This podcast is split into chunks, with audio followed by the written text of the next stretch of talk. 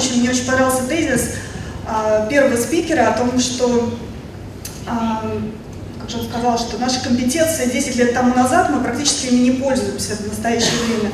И это очень сильно слезонировало со мной, потому что когда я получала а, диплом о высшем образовании в области банковского сектора, да, такой профессии, как менеджер по внутреннему контролю, на рынке, в принципе, наверное, не существовало. А, и, наверное, это говорит об изменении рынка, о тех новых рисках, которые появляются. Давайте об этом поговорим. Я хочу с вами поделиться опытом а, нашей компании в этом вопросе. У нас в Microsoft в последнее время очень популярна такая книжка, которую написал, которая называется «Третья волна». Ее написал Стив Кейс. И она э, говорит о третьей волне э, трансформации всего, э, всего технологического бизнеса. Что мы сейчас переживаем третью волну технологической трансформации бизнеса, и тут основные ключевые факторы эффективности компании, которые выигрывают, выигрывают трансформацию, это прежде всего информированность участников рынка, это партнерство и это знание, что, что было удивительно для меня, что я первый раз увидела, что есть акцент на знание политик и процедур компании. Собственно, здесь, я думаю, что функция внутреннего контроля может быть тем ключевым фактором, который позволит всему бизнесу трансформироваться и быть успешным на, на этапе этой трансформации. Давайте поговорим про Microsoft. У нас сегодня, на самом деле, последний день финансового года, 30 июня, нету еще пока отчетности за весь финансовый год, но есть опубликованные данные за первые три квартала. И э, согласно этим показателям, э, выручка облачных технологий, она достигла практически 50%. Если смотреть на время 5-4 года тому назад, то доля этой выручки в объеме продаж компании, она была нулевая.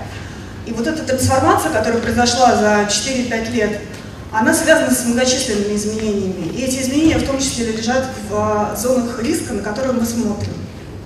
А, сейчас все, все больше на первое а, место выходят такие риски, как защита персональных данных, как удаленное хранение информации, как кроссплатформенность работы наших сотрудников на совершенно разных устройствах и взаимодействие устройств защиты информации здесь. Если мы говорим, например, про то, как это работает в России, да, то есть наша а, то, как мы видели развитие облачного бизнеса в России 3-4 года тому назад, и то, как это реально реализуется сейчас, это тоже две большие разницы. У нас выходит закон о защите персональных данных, соответственно, те планы, которые мы строили по хранению информации, они совершенно становятся нерелевантными а, вот в этом контексте. А, ну и там, какой может быть максимальный риск здесь? Риск вплоть до закрытия бизнеса. Может быть, кто-то зачитал новости там, на прошлой неделе, в частности, облачный бизнес Амазона приостановил свою работу по решению Роскомнадзора. То есть это вот как а, то, что может быть основным риском здесь. А, хочется поговорить о том, какова цена ошибки и сколько стоит комплайенс в компаниях. Значит, были проведены исследования Forbes 500, то есть это крупнейшие компании, которые работают в бизнесе, они потратили порядка 20 миллиардов долларов в 2015 году на эту функцию. В расчете на одну компанию, это, ну, это крупнейшая опять же компания, это 40 миллионов долларов. В объеме выручки этих компаний это где-то 0,2%. Но э, несопоставимым являются выплаты за риск, если э, компания нарушает какие-то политики, и это приводит к кейсам нарушения законодательства. Так вот, выплаты по известным нарушениям, они составили порядка 117 миллионов долларов на а, это по исследованиям 2016 года. 2016 год у нас еще не закончился. Соответственно, а, затраты и а, на вложение, тут можно сделать оценку, что в чем смысл существования этой функции.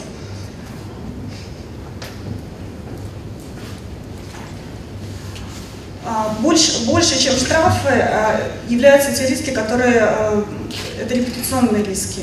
И репутационные риски, они связаны, что все эти случаи, вот те кейсы, которые были на предыдущем слайде, они, в принципе, были связаны в том числе с крупными отставками топ-менеджмента компаний и, соответственно, сотрудники меньше мотивированы работать в данных компаниях. Компании теряют до трети своей капитализации, а, ну и новый бизнес а, данных компаний тоже страдает. А, теперь э, хотелось бы перейти к самый очевидный слайд, наверное, что проще и дешевле предотвращать, нежели бороться с э, какими-то нарушениями и последствиями. Давайте я расскажу вкратце о том, что мы видим как приоритеты нашей функции конкретно для компании Microsoft. Это э, упростить наши процессы, я раскрою чуть побольше. Это анализ биг дата, выявление тенденций основных – и это работа с культурой компании, с осведомленностью наших сотрудников. Давайте чуть подробнее, что такое упростить. Вот мне тоже очень а, понравилось а, из предыдущей сессии о том, о том, что говорили про agile finance, подход к agile finance, да, то, что многие процедуры политики, они устаревают раньше, чем их а, вводят в, в компании. У нас очень много разных бизнесов, мы работаем и в коммерческом а, сегменте, мы работаем и с госструктурами, с крупными корпорациями, мы покупаем, продаем постоянно какие-то бизнесы. И количество политик регламентирующих, оно росло-росло, э, пришло к критической массе. Мы понимаем, что мы должны как минимум вдвое сократить, сократить то количество внутренних политик и процедур, которые у нас есть сейчас внутри компании. Это тот процесс, которым мы занимаемся с прошлого финансового года активно. У нас есть а, процессы, они глобальные. Например, есть такой процесс во внутреннем контроле Microsoft, как самооценка. Каждый бизнес должен а, раз в год проходить тестирование, что-то вроде мини-внутреннего а, аудита. Руководитель бизнеса вместе с службой внутреннего контроля и финансовым директором подписывают результаты этого этой самооценки. Процесс глобальный, мы поняли, что мы полностью можем вывести его в аутсорсинг. Если до этого у нас был специальный ресурс, который занимался этим, то сейчас это поддерживает глобальная команда. И, наконец, а, третий процесс. Нам нужно собирать а, большой объем информации.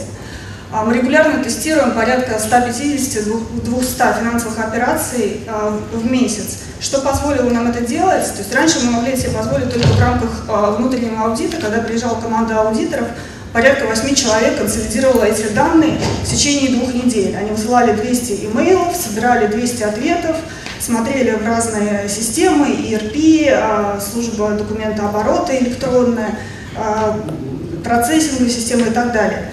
И потом представляли отчет менеджменту. Сейчас у нас с этим работает один человек с помощью вот инструмента, который я хотела вам продемонстрировать, но в силу ограниченности времени, наверное, не буду делать. Он а, работает, опять же, на технологии Microsoft и был написан одним из сотрудников компании просто. Могу продемонстрировать там в рамках кофе-брейка. А, что касается объема а, данных, которые мы собираем, и анализа большого количества данных в компании, а, мы, как и все остальные, работаем ну, с неограниченным практически объемом информации, собираем ее онлайн. Поэтому, чтобы понять, где у нас зоны риска, мы должны как-то смотреть на тренды более узко. А, мы используем всегда свою собственную технологию в плане представления данных, это Power BI, в том числе финансовая отчетность сейчас представляется на этом а, инструменте. Это некая надстройка в Excel, которая поставляется ну, с любой его версии а, и позволяет смотреть на финансовые данные. Как один из примеров, который мы используем, у нас есть статистика по продажам, в том числе по возвратам продаж от клиентов. Соответственно, раньше этой статистикой пользовалось только подразделение финансового менеджмента и контроля. Они учитывали вот эти возвраты а, в прогнозировании выручки компании. Сейчас мы понимаем, что как а, функция compliance, а, поскольку это рисковая зона, мы можем анализировать это, эти данные, видеть тенденции о неправильном поведении, в том числе для себя. То есть мы берем эти данные, смотрим на тенденции возвратов по партнерам, по нашим регионам, по продуктам, и из, из этого мы можем сделать выводы о том, что где-то э, ну, где идет неправильный тренд, где-то идет нарушение процесса, где-то мы должны э, встроиться в этот процесс и отладить его. Осталось три минуты. Да, и на самом деле я уже покрыла два слайда, которые были после этого, если мы переключим. Наверное, это последнее, то, о чем я хотела рассказать, это работа с культурой сотрудников и повышение осознанности этой культуры внутри компании. Но это последнее, но, наверное, одно из самых ключевых, то, что способствует успеху функции внутреннего контроля вообще в компании. А если говорить о тренингах, проведении тренингов, вообще тренинг по внутреннему контролю, любой тренинг по процессу, это, наверное, самое скучное, что может быть. И тут сложно поддерживать мотивацию. И э, спасибо Анатолию, да, который э, рассказал про графикацию, потому что вот как раз метод кнута и пряника, в том числе и это то, что мы активно используем. А, что мы делаем? Мы запускаем некое такое мобильное онлайн-приложение после проведения тренинга по внутреннему контролю среди сотрудников и а, задаем такие простые вопросы на понимание материала, соответственно, обратная связь нам помогает в том числе подстраивать свои тренинг-программы. А, что касается мотивирования, мы все-таки мотивируем не только какими-то бонусами, да, мы даем такие простые призы, типа карточки в Starbucks или другие такие вот мелочи, но сотрудники довольно вовлечены и участвуют в этом хорошо. А, к сожалению, функция такая, что только э, пряниками, наверное, мы не решим наших проблем. К сожалению, приходится применять в том числе метод кнута. А, как пример, у нас есть статистика по а, авансовым отчетам и тех нарушений, которые а, сотрудники регулярно допускают в авансовых отчетах. Так вот, топ-перформеры в этой категории, они получают некий такой бонус общения со своим руководством обязательно. Обычно у нас метрика очень хорошо выправляется после вот таких встреч э, с руководителями. И последнее, но тоже одно из самых важных, это, конечно, тон руководства, тон менеджмента. То есть у нас это встроено compliance, внутренний контроль, это ключевые показатели деятельности любого менеджера – а, что нам тоже активно помогает. Мы проводим ряд регулярных встреч с топ-менеджментом а, нашей компании, с генеральным директором и его прямыми подчиненными, где мы а, делаем регулярный апдейт по тому, что, что сейчас происходит в зоне внутреннего контроля, какие процессы, какие политики меняются, обсуждаем и настраиваем свою комплайнс-программу под требования текущего времени.